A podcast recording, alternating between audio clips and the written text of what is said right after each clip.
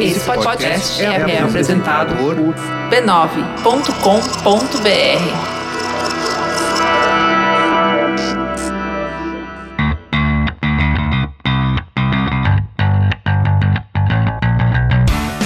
Olá, eu sou Alexandre Maron E eu sou a Luciana Biniski. e esse é o Zing, um podcast com conversas profundas. Sobre assuntos aparentemente banais. Isso aí, isso aí. Bom, estamos agora no episódio 13, no segundo volume do Zing. 13? 13. Tem que Mas a gente 14? não fez. Ah, é porque o nosso décimo teve dois volumes, né? É, o décimo teve dois volumes. Aí, semana retrasada foi o onzimo, semana passada foi o Dozimo. dozimo, e agora é o trezimo. Ah, tá bom.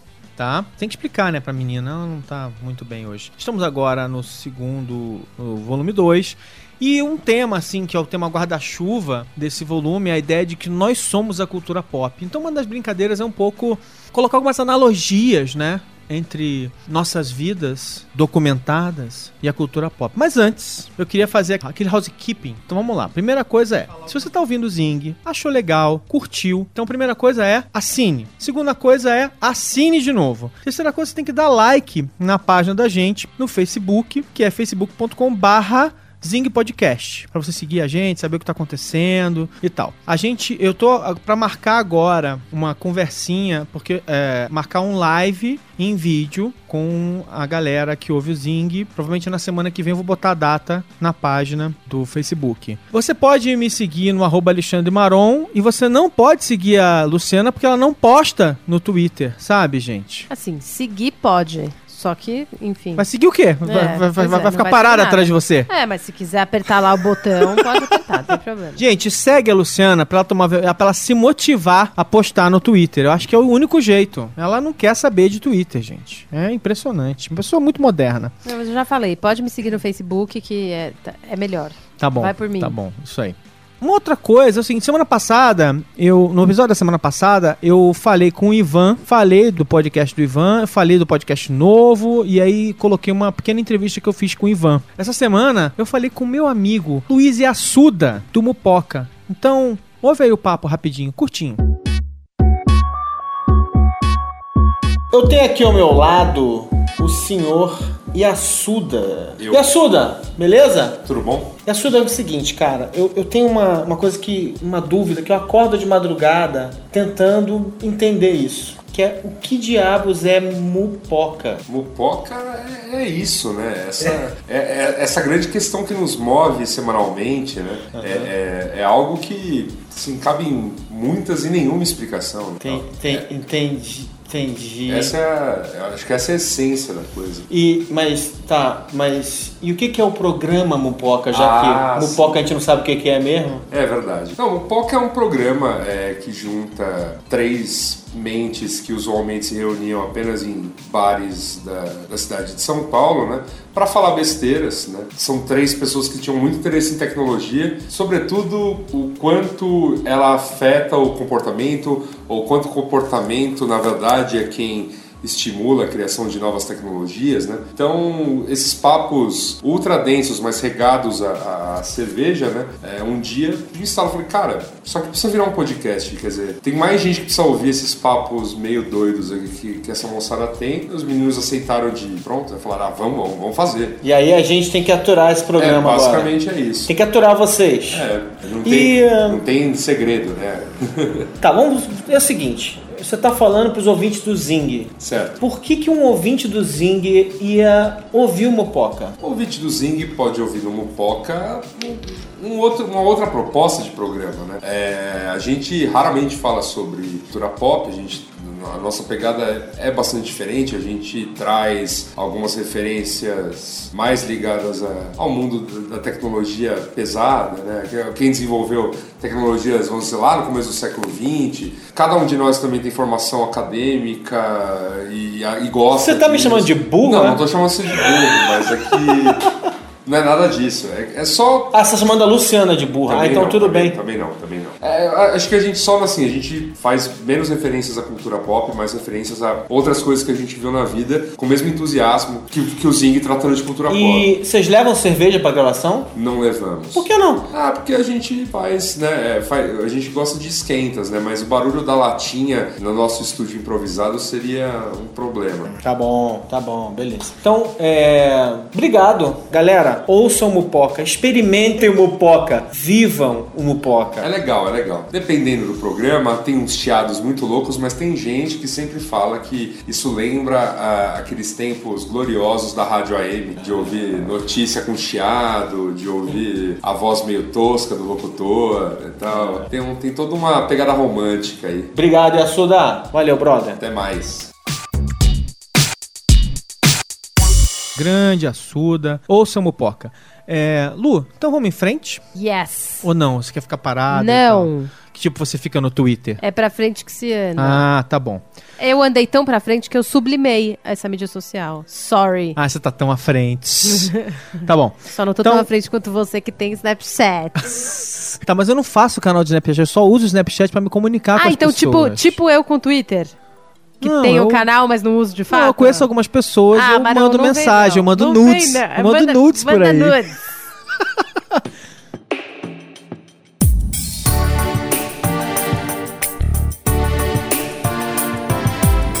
Tá, eu queria propor um, tema essa semana da Vai, seguinte Barão. maneira. A gente já estabeleceu uma série de premissas nos últimos episódios do Zing e tal. Uma das premissas que a gente falou é que a gente vive e registra nossas vidas em redes sociais, em posts, em vários lugares e que essas vidas que a gente vive são consumidas como conteúdo por outras pessoas. Já que a gente faz isso, uma das coisas interessantes que começa a emergir quando a gente começa a olhar para esse mundo de Isso gera o quê, o quê, o quê? é o seguinte: se criamos personagens públicos, será que a gente não devia se preocupar em ser um pouquinho mais originais, não? A minha pergunta é a seguinte.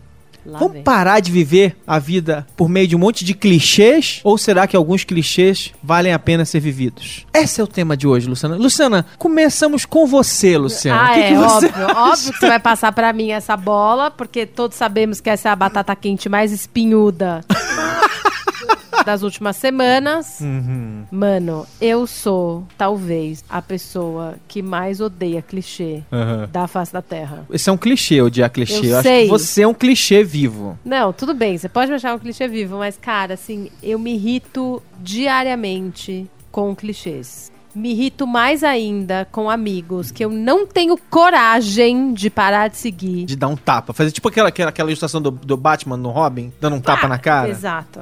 Para de falar clichês! Não, tipo, pelo amor de Deus, sabe? Para de falar coisa que não é o que você quer falar de verdade. Eu não dou conta. Tipo? Então, assim, começa por aí, meu. Eu sou completamente contra clichê, até porque eu acho que, assim, o clichê é tipo Ah.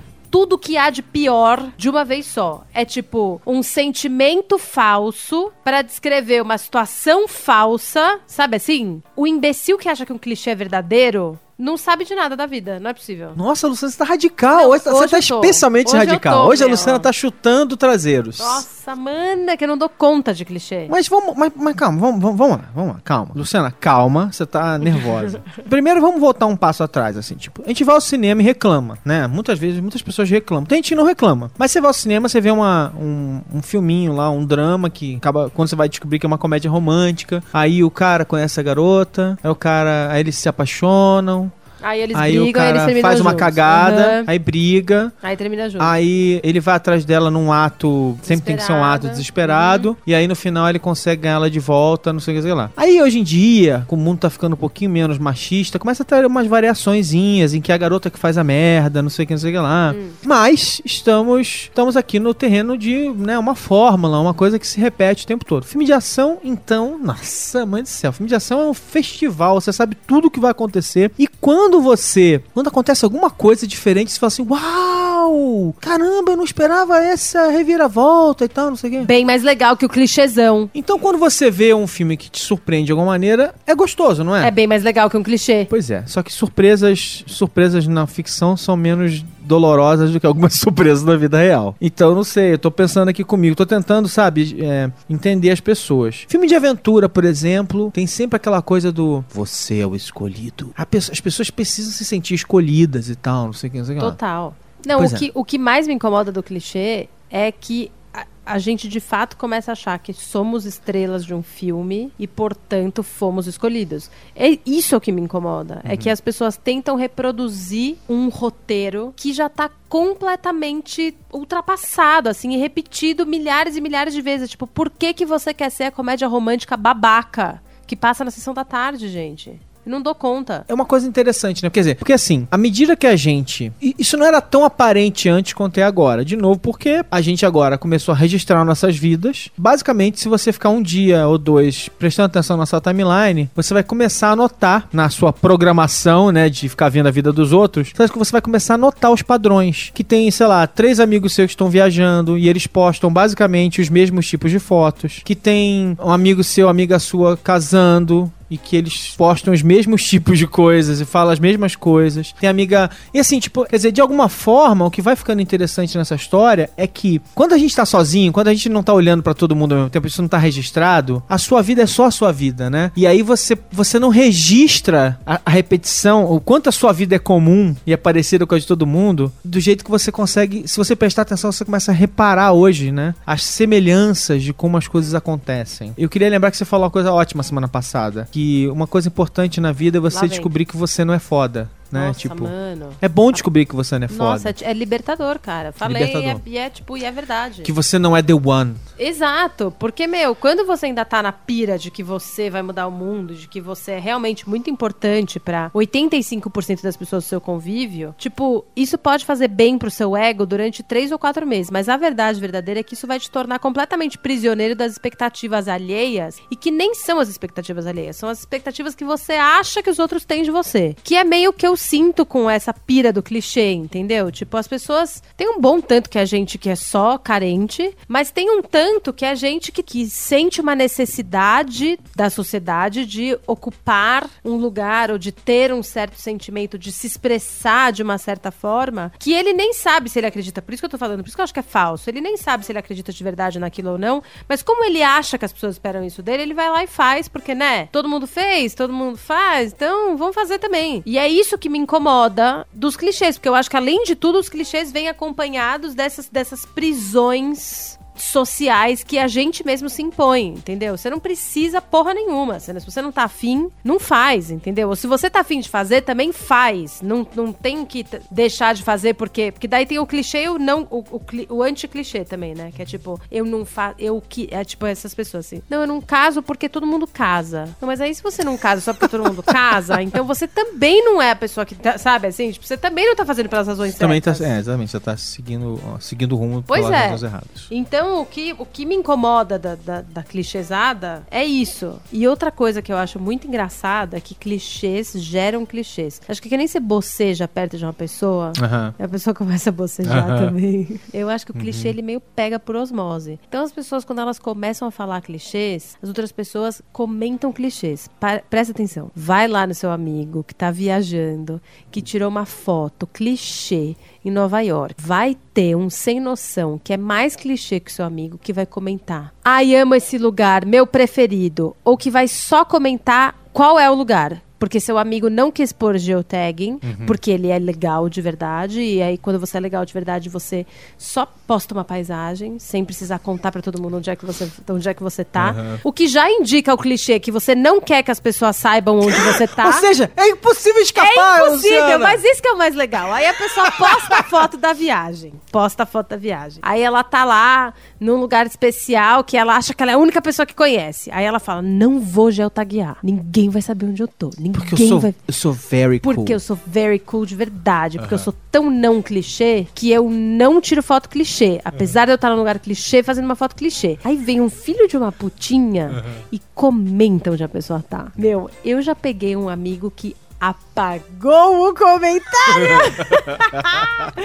que assim, que é uma clichêsa, uma clichêsice tão sensacional que daí ele ganhou meu respeito, entendeu? Mas pera, vamos, vamos dar um passo atrás aqui, que a gente tá falando uma coisa que acho que é importante a gente tentar colocar isso em contexto, né? Então vamos lá. Primeira coisa assim, eu entendo que você. Mas assim, o que que te incomoda de verdade? E eu também vou tentar dizer o que que me incomoda quando eu Não, vejo fala, começa você então a falar. Eu gosto de fazer a pergunta pra gente tentar ir respondendo depois. O que que incomoda de verdade? Porque assim, uma das coisas que emergem dessa história toda, da gente estar registrando nossas vidas, é assim: somos todos pessoas que vivem coisas muito parecidas e que reagimos de formas muito parecidas. Assim, o clichê nasce daí. O clichê nasce da gente repetindo, a gente achando que a gente tá fazendo uma coisa original, mas fazendo coisas que pessoas que passaram por situações parecidas já fizeram antes de nós. E que farão depois. E que farão depois. Então, meu ponto é um pouco o seguinte: o clichê em si ele é inevitável. Somos seres humanos vivendo situações parecidas, de acordo, claro, com a nossa realidade socioeconômica, não sei o que, não sei Sim, lá. sim. Tem, Claro. tem uma série de signos sociais. Signos sociais, então assim, somos seres humanos que vivem, que vivem às vezes coisas muito parecidas. Somos, estamos em quantidade considerável no mundo, né, na casa dos 7 bilhões. É, então é inevitável que você viva alguma coisa que não seja única, que você não seja o primeiro a estar vivendo aquilo. Gente, é assim, ó, se você ainda acha que você vai ver alguma coisa que é única nessa vida, desiste. Talvez, não, eu acho até que a gente vive coisas acho únicas que porque somos únicas, únicos. claro. Mas assim, mas é isso, tipo, do, do ponto de. É a tal história. Quando você para de prestar atenção na expectativa dos outros, é quando você passa a prestar te- atenção na sua própria expectativa.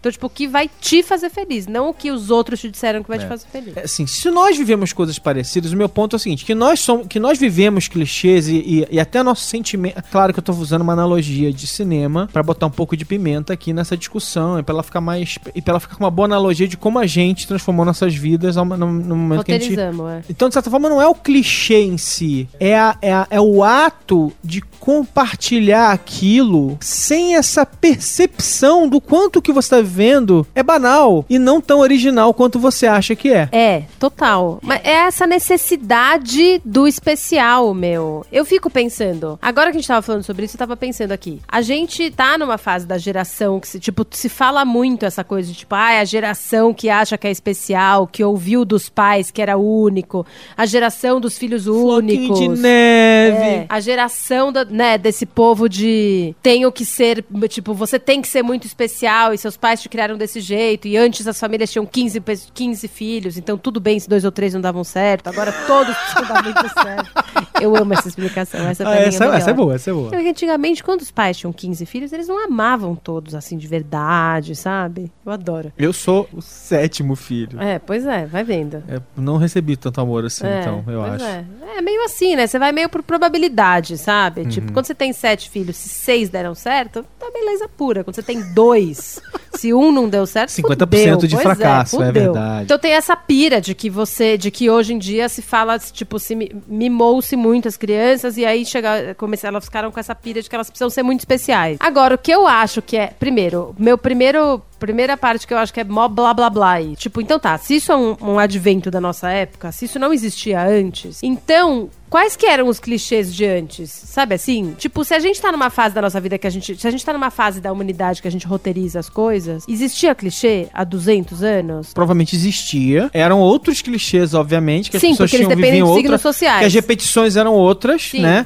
Então, Mas você acha que existiam clichês? Eu acho que existiam clichês. Eu acho que não- eles não eram tão aparentes, porque a gente não tá, assim... Só olhando de longe que você enxerga o clichê, né? Só de olhando de longe você enxerga quantas pessoas estão se repetindo e, e fazendo a mesma coisa. E você vê que 5, 10 pessoas fazem coisas muito parecidas. Sei lá, o marido que se separa e arruma uma, uma- segunda mulher 20 mais, mulheres, vi- 20 muito mais nova. Ou o cara que se separa depois dos 40 e compra um carro e não sei o que, sei lá. A mulher que... Não sei, que, que- qual é o clichê de então, mulher aí? mas. Ah, não tem, né? Eu- não, claro. É uma sociedade machista. mulher não tem clichê, tá bom. Sociedade machista.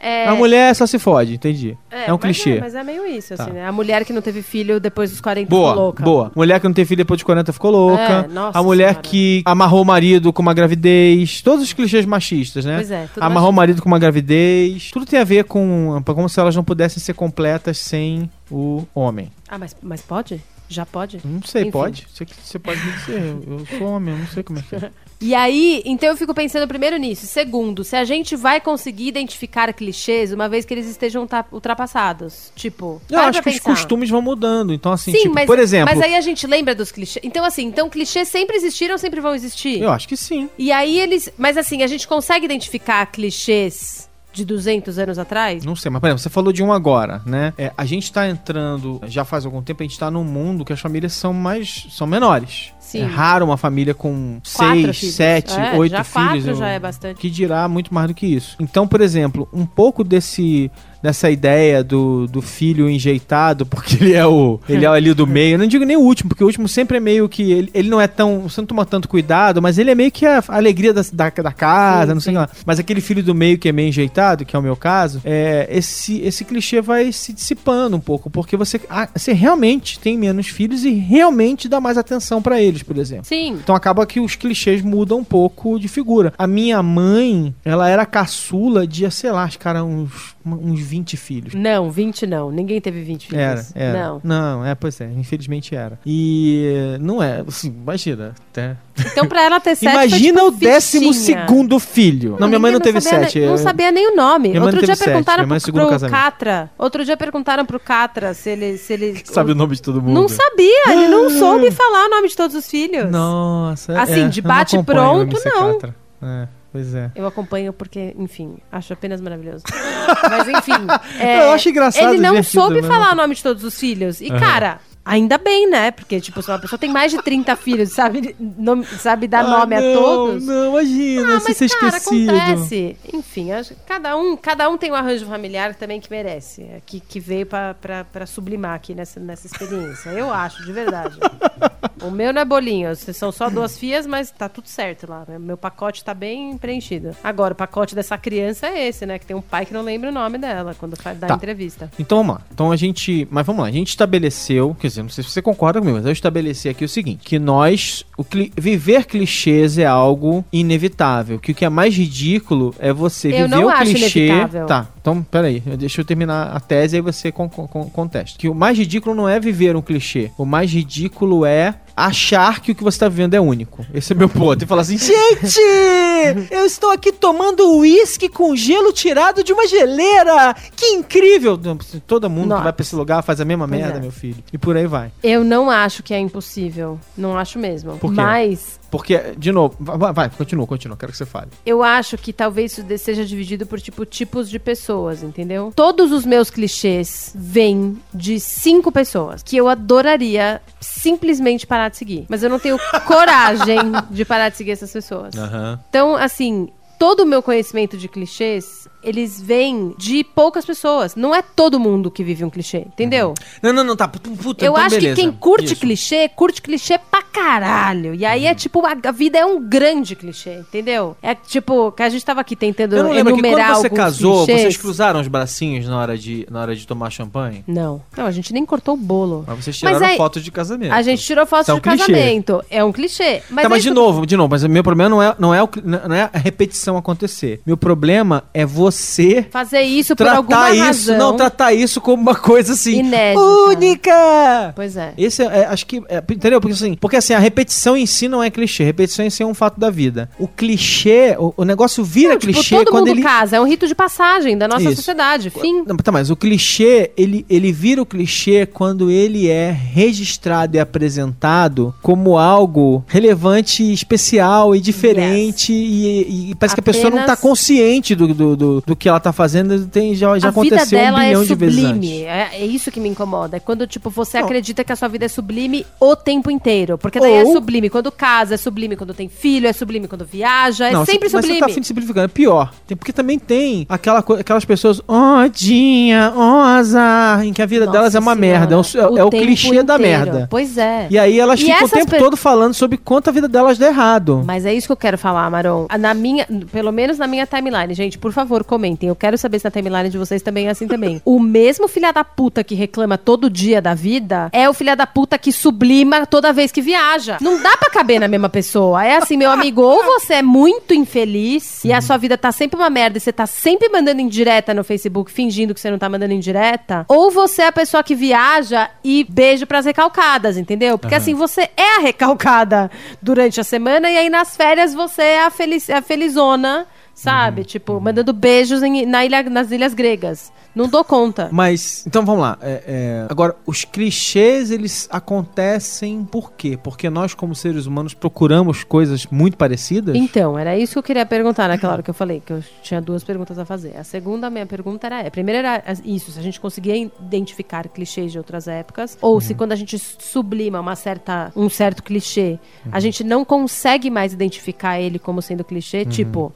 daqui 100 anos, se a gente conseguir sublimar, oremos que a gente sublime, o clichê do homem de meia idade que larga a mulher pra pegar uma mulher 20 anos mais jovem, será que se daqui 100 anos a gente vai conseguir identificar isso de alguma forma? Eu acho que sim. Eu acho que sim. Eu acho que desde Eu que a gente. não, porque a gente não consegue identificar clichês de 100 anos atrás. Não, não, não, mas consegue. Con- é, Eu, assim, se você pegar agora, é que geralmente a gente não tava lá, então a gente identifica esses clichês via literatura, via jornalismo, Tá, via entendi. documento histórico. Sim, só que daí. eu- Mas assim, você identifica como clichê ou como, tipo, preconceito? Por exemplo, o príncipe tem uma esposa e aí ele arruma. Chama princesa. Isso, uma, uma princesa, tá? Ele casa, casamento de conveniência. Arranjado, todos sabendo. Aí, como o casamento de conveniência é um desastre, ele sempre Isso também é tem. clichê, né? Não é sempre que é um desastre, Não, tudo bem. beleza, você entendeu. Ele tem uma amante, com essa amante ele tem um filho bastardo. Clichêzão. Love porque se Child. repete, Eu amo que essas child. Viu a crianças história de hoje? Love Child. Você viu a história de hoje? Que Que, o presidente, um presidente americano, que eu não vou lembrar o nome agora, saiu, descobriram, finalmente fizeram um teste de DNA e ele teve um filho com uma amante com quem ele transou num closet da Casa Branca. Apenas sensacional. Não dou conta dessas histórias. Mas eu gosto que no o clichê máximo, né, nos Estados Unidos, essas crianças bastardas, elas não se chamam bastardas, elas se chamam love childs, que são tipo crianças feitas de amor. Ah, Essa, a história é a seguinte: um presidente dos Estados Unidos chama é o Warren G. Harding, que é, sei lá, o vigésimo ah, não. nono presidente dos Estados Unidos, teve um filho com uma amante No closet que da ele Casa não Branca. reconheceu. Que ele não. Que, que, que se virou uma briga de anos depois que ele morreu, as famílias ficaram brigando. E aí, depois de muito tempo, fizeram lá um exame de DNA e falaram, é. hum, é Só que ela- no caso é. é, só que. Ih, pois é. É. Esses caras sempre são corretos, re- retidão moral absoluta, não sacaneam ninguém. Até. a- a- e aí acabou. Aí você vai e mostra que era tudo mentira e que eles são humanos exatamente como eu, você. Demasiadamente humanos. Exatamente, humanos demasiadamente humanos. O que eu fico pensando é assim, tipo, nós nos achamos tão especiais, Não, mas nós é fazemos isso. coisas que se repetem o tempo todo. Exato, mas é isso que eu fico pensando, tipo, fiquei pensando nisso. Se a, se a gente tá numa fase que tá especialmente recheada de clichês, porque a gente se acha especial pra caralho, ou se todas as épocas são recheadas de clichês. Porque se a gente partir do princípio de que a gente usa mais clichês porque a gente se sente especial, e isso quer dizer que a gente se sente na obrigação de ter uma vida sublime, e aí a gente perceber que, na verdade, todas as épocas têm, têm os seus clichês, então, na verdade, todo mundo sempre se sentiu especial pra caralho, né? Eu acho que o ser humano tende, graças à maneira como a gente experimenta a realidade, né? A gente experimenta a realidade dentro da nossa cachola, dois ouvidos aqui, um de cada lado, visão tridimensional, câmera subjetiva. O mundo parece estar ao nosso redor. Quando você fecha o olho e, apaga, parece que o mundo parou de existir. É uma das primeiras ilusões de criança é essa, Sim. tipo, cara, Não quero dormir, né? Tipo, Será que o mundo para quando eu É. durmo? Se um raio bater na floresta haverá som e ninguém tiver lá haverá som, aquelas coisas bem básicas Sim, da sim. filosofia e tal, não sei o quê. Então eu acho que a gente sempre se achou único e a gente sempre achou que a gente faz único e acho que a gente tem que tomar o cuidado de sempre de dizer que o clichê não tem a ver só com achar sua vida sublime. Tem a ver com você achar que sua vida é única, porque o clichê pode ser uma coisa negativa Mas também. essa é a questão. A nossa vida é única. É e não é, né? Não, Esse é o é. ponto. A nossa vida é única. Tipo, seja pela ordem que as coisas acontecem, seja pela, pela Sim, intensidade não, com a claro, qual você mas ela é única. coisa. Ela é única por causa da combinação das coisas que acontecem. Exato. E certamente tem coisas que acontecem só com você e com mais ninguém. Quando você olha de, de, de fora, tem vários padrões que se repetem com grupos enormes de pessoas. Esse é Sim. o ponto. Entendeu? Não, eu, eu não duvido disso. O que eu acho é que, assim, isso não quer dizer que a sua vida seja menos única. Eu acho que a nossa vida é única. Eu acho que o, o clichê, na verdade, Quem está rindo, Marão? Quem está aqui? A vida é única. Nossa, a vida é- não é única, ela se repete, mas ela é única. Não, mas não é. Vai, continua. Mas é verdade. Aham. O que eu, eu acho que, na verdade, é justo o contrário o clichê. Eu acho que o clichê é você tentar se aproximar da trajetória de outras pessoas com medo de que a sua trajetória não te leve a um lugar sublime. E como pelo clichê a gente meio que aprendeu, né, pelo, por esses roteiros que a gente assiste exaustivamente, a gente aprendeu que você ficar com o cara, ele é cuzão com você, fica tranquila, um dia ele vai voltar e vocês vão ser grandes amores. Eu, eu tenho uma amiga, graças a Deus que a gente não fala nome aqui, né? Eu tenho uma amiga, cara, que, tipo, tá se separando porque ela, ela identificou que ela, tipo, caiu num clichê, cara. Tipo, ela casou com um cara que ela acreditou que fosse dar certo, porque todo mundo diz pra ela que ia dar certo e eles se conheciam desde pequenos, era, tipo, um amor fulminante. Era uma história. E aí, quando novela. ela. ca- Exato. E aí, quando ela casou de fato e se viu com ele na sala sozinha, ela falou: Mano, não é isso que eu quero. Sabe? Só que ela entrou na pira de todo mundo em volta, porque é meio isso, assim. Todo mundo. Mas todo mundo quer o conto de fadas, mas todo mundo quer o cara que volta, mas todo mundo quer o cara que chega quando você tá namorando e fala: Larga tudo e fica comigo. Sabe? Todo mundo quer, quer, tá indo pro aeroporto aí vê o cara Exato. correndo atrás. Não vá! E aí, quando acontece com alguém, ela falou: Eu não me senti no direito de falar, não, desculpa, isso não é o meu sonho. Ou, pelo menos, tipo, ou de, assim, ou de não se deixar levar muito Ah. mais pela idealização daquele, daquela, daqueles acontecimentos do que pelo que de fato estava rolando entre os dois. Então você acha, será que a gente devia, sei lá, dentro das nossas, das nossas rotinas diárias, de tentar. Como é que é? Todo mundo tem essas coisas, né? Tipo, não, eu quero comer melhor, eu quero. Não sei o quê. Será que uma das nossas rotinas diárias devia ser assim? Queria ter uma vida um pouco mais original. Eu super acho. acho que isso devia ser, tipo, aproveitando um clichê, sabe aquele clichê do escreve uma frase num post-it e cola no, no espelho do banheiro? É. Cola essa frase, gente. Hoje a minha vida vai ser original. Eu não vou roteirizar. Aí, aí assim, a pessoa devia falar assim pra ela mesma: Eu quero ir pelo caminho menos. The, The path, road less the road traveled. less traveled. É um clichê! Pois é. Difícil. você que sempre põe clichê onde, onde não tem. É porque quando vira uma frase feita, não tem jeito, né? Mas, meu, mas é, mas eu acho, vamos olhar pelo outro lado dos clichês. Não existe também uma certa sabedoria popular de anos e anos e anos de gente que já quebrou a cara nesses ditos, nesses clichêsões? Sim, sim. Você acredita em sabedoria popular? Eu acredito em sabedoria popular, mas eu acredito mais ainda que nós somos dois espécimes que somos péssimos pra falar sobre isso. Porque eu acho que deve ter, que a gente é cínico pra caralho. E eu deve cínico ter, de jeito- eu não sou nem um pouco de cínico. jeito nenhum. Sou Porque eu acho pessoa- que deve só, ter gente, Só fofura. deve ter gente por aí que já foi muito ajudado por clichês. Aham. E que já viu a sua vida mudar. Eu sempre dependi da bondade de estranhos. É, Escuta, tá vendo? vamos- a vamos gente aqui. certamente não é, não somos as melhores pessoas. Gente, comenta aí, por favor. Vamos- a gente vamos quer ver. acreditar. Peraí, deixa Tá, eu falar. fala, fala, fala. Eu quero acreditar de verdade que os clichês já ajudaram algumas pessoas. Eles Tá. não ajudaram a gente. Eles só me ajudam a ter mais raiva dos amiguinhos que eu queria dar um follow. Mas eu acredito que pra algumas pessoas isso funciona. Isso é tipo, sei lá, uma certa. Quase que tipo, sei lá, um livro de autoajuda de graça que a vida te dá aos poucos, em pílulas. Às vezes eu fico achando muito mais que é assim: você olha pro mundo, você vê que as coisas acontecem com outras pessoas e te dá uma certa um certo conforto quando você identifica algumas daquelas coisas acontecendo com você. Parece que é um, opa, parece que é um marcador ali, tipo, opa, peraí, ah, tô aqui. Alguém já passou por aqui. E é engraçado, você quer, sei lá, você quer dizer que você tá vivendo aquela experiência e tal, não sei o quê. Mas é de novo, eu não, eu não sei se é, se é isso, é isso e é outra coisa ou se é ou são dois lados dessa dessa sensação de ficar rep- se repetindo e ficar dizendo coisas que todo mundo já fez. Eu queria só listar umas duas ou três coisas aqui pra gente meio que tentar identificar os clichês da vida real que a gente vê nas pessoas. Vou começar por maternidade, por exemplo. Quais são os clichês mais ridículos da maternidade que a gente vê acontecendo nas timelines todos os dias? Não, tem um que me irrita profundamente, especificamente, e toda vez que eu ouço, Ah. um pedaço de mim se quebra e nunca mais volta a colar. O maior amor do mundo. Agora sim você sabe o que é amar de verdade. Como se todas as pessoas fossem incapazes de amar, porque tem algumas filhas da puta que não sabiam amar antes de ter filho. Aham. Cara, eu não dou conta. Não dá é conta? tipo, não, é assim, ó. Se isso, o que eu acho é que assim, tem situações que geram muito mais clichês. E não é nem que geram muito mais clichês, que as pessoas se sentem à vontade pra despejar em você um clichê que é delas.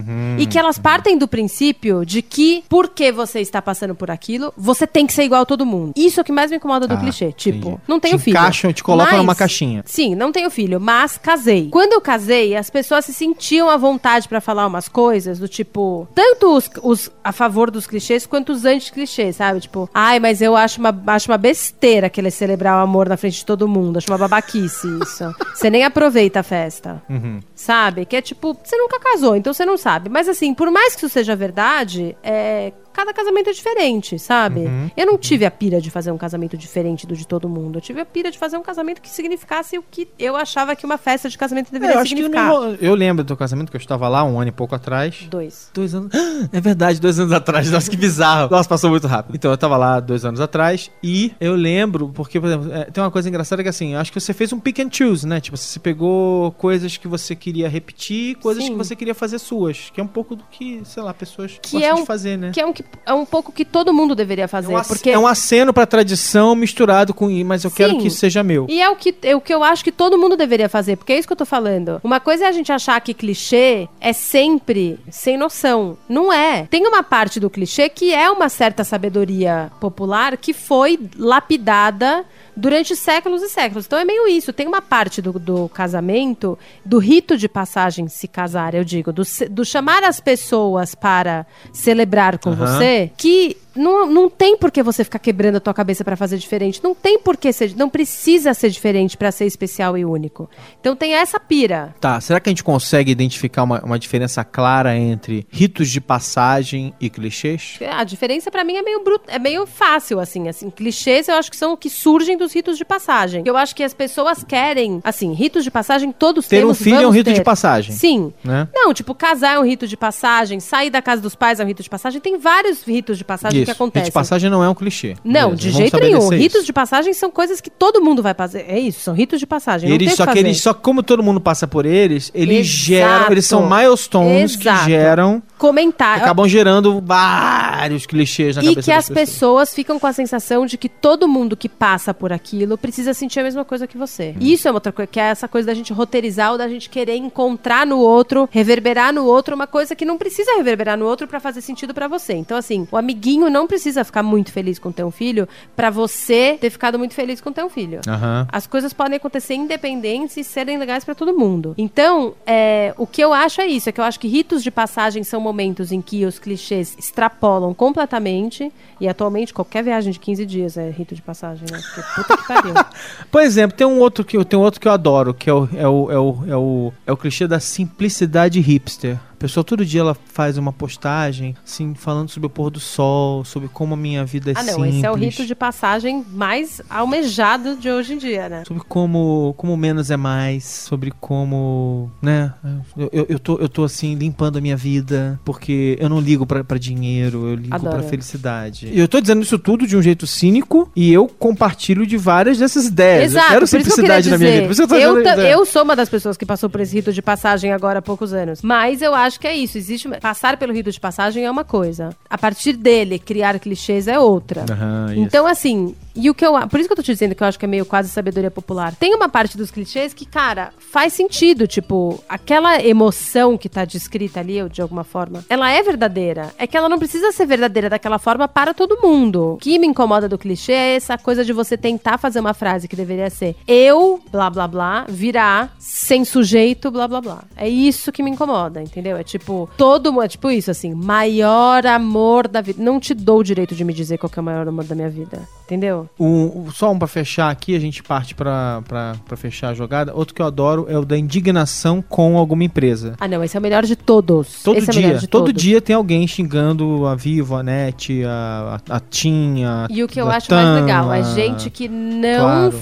Faz disso, tipo, isso não faz parte da vida dessa pessoa. Não é uma pessoa que é crítica em relação ao sistema político, ao sistema social, mas, mano, manda uma cobrança extra pra mim lá na net que você vai ver toda a minha fúria baixar pra cima de você. Não, e o que, deixa eu falar, que o que eu acho mais legal de, dessas pessoas que, que são clichês, muito clichês, é que a forma delas de lidar com essas situações limite são completamente inadequadas, cara. Como que pode? Tipo, como que a pessoa não consegue ter calma pra tentar pesquisar aquilo e às vezes até chegar à conclusão de que aquela postagem nem faz sentido? Não, você quer, você quer um search a cada, a cada postagem? Tipo, deixa eu ver, será, será que alguém já fez isso antes? Não, mas tipo, será que o que eu tô propondo faz sentido? Porque daí o que, o que eu acho isso mais legal, o que eu mais curto, essas postagens eu curto, tá? Uhum. Gente que fica tirando selfie e, e, e postando mensagens enigmáticas, enigmáticas eu odeio. Uhum. Mas esse que, tipo, fica muito indignado com alguma coisa, eu curto, porque eu acho que diz muito sobre o senso de justiça da pessoa. A pessoa fala, tipo, a net me. Tipo, sei lá, é um exemplo, tá? Uhum. A net me mandou uma cobrança indevida de 30 reais. Eu liguei para lá reclamando, dizendo que eu quero que isso seja abonado nos próximos quatro meses sabe? Tipo, aí peça uma coisa cria, Exato, né? a pessoa é. cria uma justiça Senso na cabeça. de justiça é, distorcido. É maravilhoso, é apenas maravilhoso. É, então, a gente quer saber o que, vocês acham, quais são os clichês que vocês vivem no dia a dia, porque, porque embora a, Lu, a Luciana não, a Luciana toda a vida dela é toda original, a minha não. Eu vivo vários clichês, já reclamei da net, já xinguei. Não, eu falei, eu faço parte dos clichês. Eu, sei, eu tô te zoando. Lu. Tô, tô vivendo vida simples. Mas eu, eu quero ouvir vocês, da... eu quero Hashtag ouvir... hipster vida simples, sou eu. Hipster vida simples, é. Eu, eu posso, eu, eu eu, compartilho desse ponto de vista. Eu quero ver o que vocês acham que são os clichês. Quando vocês se veem vivendo um clichê, como é que vocês se sentem? É, é, é a gente quer ouvir vocês. É, aliás, a gente vai pular agora pro ponto da história em que a gente vai falar dos comentários dos nossos queridos ouvintes lá na página do B9. Comente que a gente sempre vai ficar catando uns comentários legais para trazer para cá. Então, vamos pro comentário? Vamos.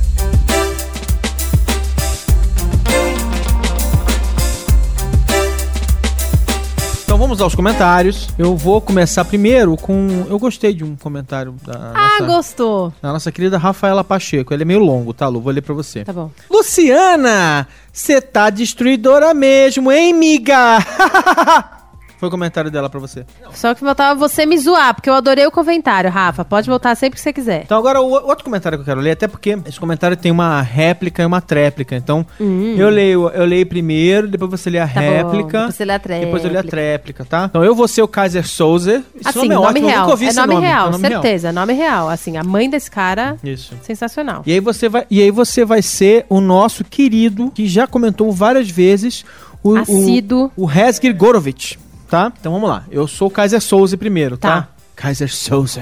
Kaiser Souza. Meu único problema com ativista de sofá é a hipocrisia de muitos. É mais legal ser hipócrita e ninguém ficar sabendo. Boa parte desses ativistas não praticam suas ideologias de internet, moralismo, no seu âmbito social. Na prática, suas ações para so sobre, para a sociedade são tão relevantes quanto a de quem eles criticam. Sobre o argumento das criancinhas na África que o Maron falou. Essa é uma falácia constantemente usada. Não existe um termo cunhado ainda, porém seria mais ou menos um apelo à relevância. Apenas o que for mais relevante pode ser considerado digno de luta. Exemplo, quando teve ataque no jornal francês Charlie Hebdo, algumas pessoas começaram a falar que as mulheres raptadas na Nigéria eram mais importantes e por isso criticavam quem era Je suis Charlie. O casamento gay nos Estados Unidos foi aprovado e falaram que criancinhas na África passam fome e por isso e isso era uma melhor causa causa a ser lutada. Desde que a internet está aí, existem sites de doações à África, até mesmo maneira de se voluntariar. Qualquer conquista que a NASA faz, isso vem desde quando pisou na Lua, falam que pessoas passam fome e esse dinheiro seria melhor para elas. Ou seja, enquanto as criancinhas da África não estiverem bem ou a fome não existir, não podemos lutar por mais nenhuma outra causa que necessite de atenção. Como nem pela África ou por quem passa fome eles vão lutar, não precisam lutar por nada, como se um excluísse o outro. Não, não são lutas excludentes. A Luciana falou que você só pode lutar por aquilo que você pertence. Eu discordo totalmente dessa afirmação. Ser um líder de movimento, concordo, mas participar ativamente do que você acredita, porém não faz parte, todos podemos participar. Nós temos que parar de nos segregar e, para mim, esse comportamento tribal é contraprodutivo. Historicamente, o que nós mais gostamos é odiar o grupo em que não, do qual não fazemos parte. Quando o grupo está de braços abertos a ideias e não fenótipo, vemos uma maior empatia de ambos os lados. Agora a Luciana vai ler a resposta do nosso querido e fiel Has Grigorovich. Concordo com quase tudo que você disse, amigo. Só discordo de você aqui no seu último parágrafo sobre a opinião da Luciana. Ah, gente! É muito amor meu Defensores de Luciano Obiniski. Ué, São os. Como é que é? As bitches da Luciana Obiniski. até parece. O que eu entendi que ela disse e com o que eu concordo é que, por mais que você queira e se esforce, não é possível se colocar totalmente no lugar de uma pessoa que vive numa condição diferente da sua, seja a situação econômica, gênero, etc. Exatamente, Rez. Por mais que você faça o máximo de seus esforços para lutar pelos direitos dos homossexuais, por exemplo, você nunca será capaz de entender plenamente quais são as demandas e dificuldades de um homossexual. É exatamente isso. Essa coisa de achar que a gente sabe o que o outro precisa, meu, não tá com nada. O negócio é perguntar e deixar cada um falar por si e dar espaço para que a voz dele seja mais alta do que vem sendo, enfim, ouvida pela sociedade. Seguindo essa linha de raciocínio, seria impossível lutar de forma plena por algo do qual você não pertence. Enquanto isso, apoiar a luta e simpatizar com a causa já seria algo bem mais plausível. De novo, isso foi o que eu entendi da opinião dela. Posso estar cretinamente enganado. Não tá, Hess, tá cretinamente certo. então agora passa pra mim.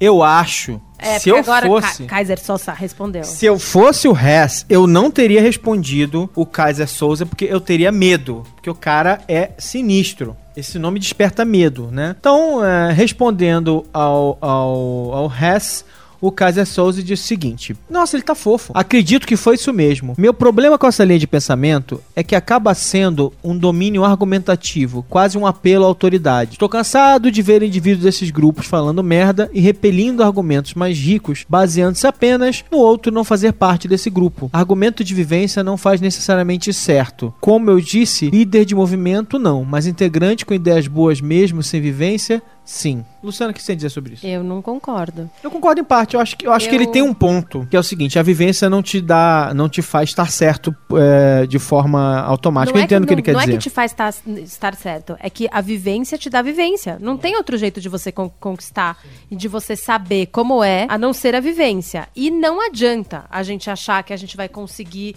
porque observou o suficiente um grupo X ou Y que a gente entende como eles funcionam. Não entende. Do mesmo jeito que assim, é, é tal história. Eu só posso falar do meu ponto de vista, eu sou extremamente feminista e eu vejo pelo meu ponto de vista que assim, diversos, diversos homens que não eram machistas, mas que ainda não eram pró-feminismo, quando vinham conversar comigo, me diziam isso. Poxa, eu nunca achei que fosse isso. Tipo, eu nunca achei que fosse por esse lado. Existem diversas coisas da luta do feminismo que, que prova cada vez mais isso que eu tô falando. Você não sabe o que é prioridade pra uma mulher até perguntá-la qual é a prioridade dela. E é óbvio que dentro do grupo feminismo, feminista, cada uma vai ter uma prioridade diferente. Mas isso não quer dizer que a gente não saiba falar mais do nosso movimento do que qualquer homem. Qualquer. Disso eu tenho certeza absoluta. Eu posso ser dissonante com outros grupos feministas, mas eu sempre vou falar melhor do feminismo do que qualquer homem. Não, eu quero dizer o seguinte, é que eu acho que, é, sim, a vivência é uma coisa insubstituível, mas eu acho que ele tá,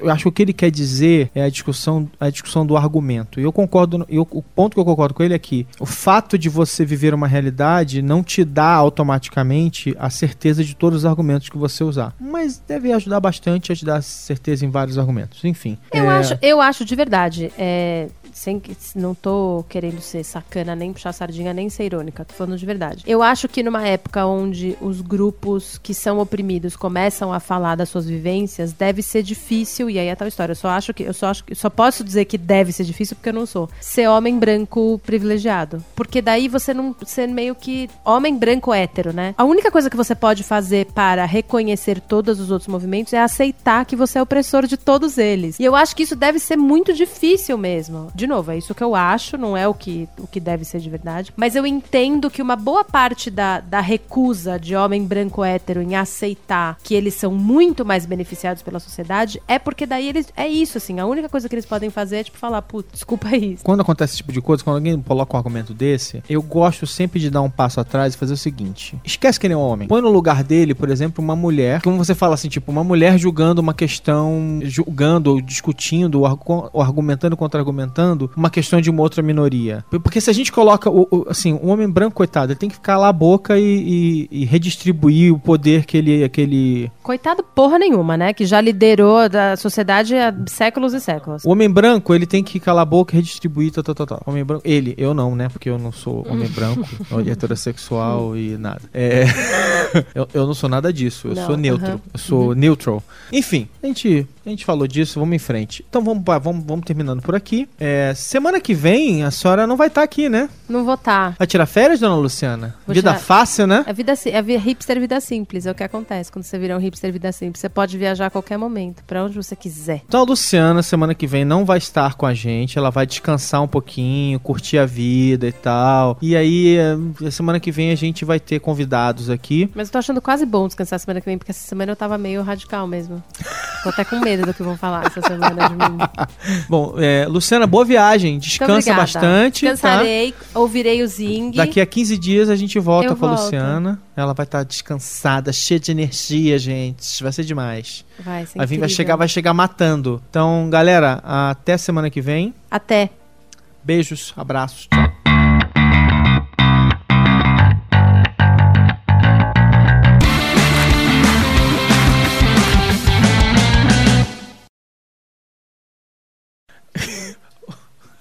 Tem um cachorro brincando aqui na nossa sala, gente. Sorry. sala, é aqui na casa do Maron, cada vez que eu venho, ó, tem cachorros diferentes. E às vezes eles desaparecem. Se vocês quiserem avisar alguma sociedade protetora, tem uns que apareceram aqui depois É que eu hospedo mais. cachorros aqui, tá? Eles Uhum. É vêm pra cá, ficam. Porque eu sou um cara que trata muito bem os cachorros. Não é porque ele é um cara que trata muito bem os cachorros, é que o Maron tá tentando ganhar um dinheiro on the side e ele tá virando Pra pagar, pra pagar, o dinheiro, pra pagar, Pra os, pagar os custos do Zing. Pois tá é, bom, boa ideia. custos do Zing. Só que como eu não aceito cachorros na minha casa, eu- ele manda todos pra cá. É verdade, é verdade. Gente, agora revelado. Agora vocês podem deixar comigo, tá? Só que eu cobro muito caro. Ele cobra É, mesmo. Então, vamos lá. É, não sei nem o que eu tava falando. Este podcast foi editado por EditaCast. Acesse editacast.com.br.